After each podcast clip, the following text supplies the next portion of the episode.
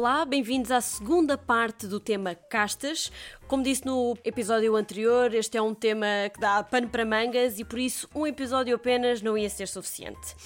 E hoje tenho comigo o vinho Taboadela Branco do Dão.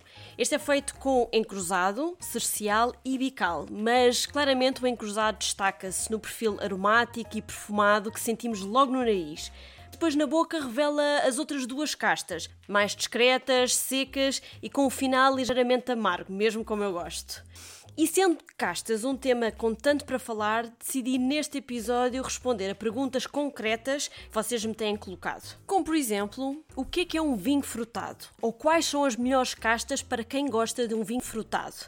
Bom, se formos a pensar, todos os vinhos são frutados, na verdade. Não nos podemos esquecer que o vinho é feito com uva e a uva é uma fruta. Mas sim, o frutado está muitas vezes associado à sensação de doçura no vinho. E esta doçura pode sentir-se por duas razões. Uma delas está relacionada com o maior açúcar residual no vinho. Ou seja, eu no primeiro episódio, ou no episódio 1, falei de como se faz um vinho e da fermentação. Quando a fermentação acontece, o açúcar da uva nem sempre se transforma 100% em álcool. Existe uma pequena percentagem de açúcar que não se desdobra em álcool, e essa percentagem é variável e chama-se açúcar residual. Outra razão porque o vinho nos parece mais doce está relacionado com a casta em si, que pode ter características mais aromáticas, mais exuberantes e por isso transmitem uma sensação de doçura. Mas nunca confundir um vinho frutado com um vinho doce. Vinho doce é outra coisa que fica para outro episódio. Para quem gosta de vinhos mais frutados, então o que eu recomendo é procurar um vinho, seja ele blend ou monocasta, eh, que tenha, por exemplo, nos vinhos brancos um encruzado, um Antão Vaz ou Fernão Pires. E nas castas tintas, procurar um Toriga Nacional, um Castelão ou um Alicante Pouché, por exemplo. Depois perguntaram-me quais as melhores castas tintas para fazer um monocasta. Bom, esta pergunta, mais uma vez, é bastante complexa, tendo em conta as centenas de castas diferentes que nós temos em Portugal e como nos últimos anos tem acontecido muitos produtores fazerem experiências monocasta que resultaram muito bem. Mas eu diria que em Portugal o mais comum das monocastas é um Toriga Nacional, eh, um Baga ou um Cirá. O Cirá, não sendo uma casta portuguesa, já foi praticamente adotada em Portugal e é muito utilizada essencialmente no sul do país. Isto nas castas tintas. Se me perguntarem uh, quais as castas brancas mais usadas para monocastas, eu penso que, sem dúvida, no norte, no vinho verde, é o Alvarinho, que é a casta rainha da região do vinho verde. Mas depois no Dão, por exemplo, temos o encruzado, muito usado também, e mais na região centro, diria mesmo em Lisboa, é muito usado o arinto.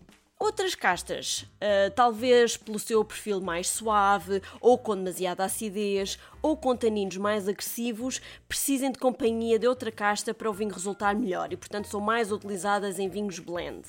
Perguntaram-me também o que é que é a negra mole. Isto é uma casta tinta que eu particularmente gosto muito. A negra mole é uma casta autóctone do Algarve, mas que facilmente se confunde com a tinta negra da Madeira, embora não sejam a mesma casta.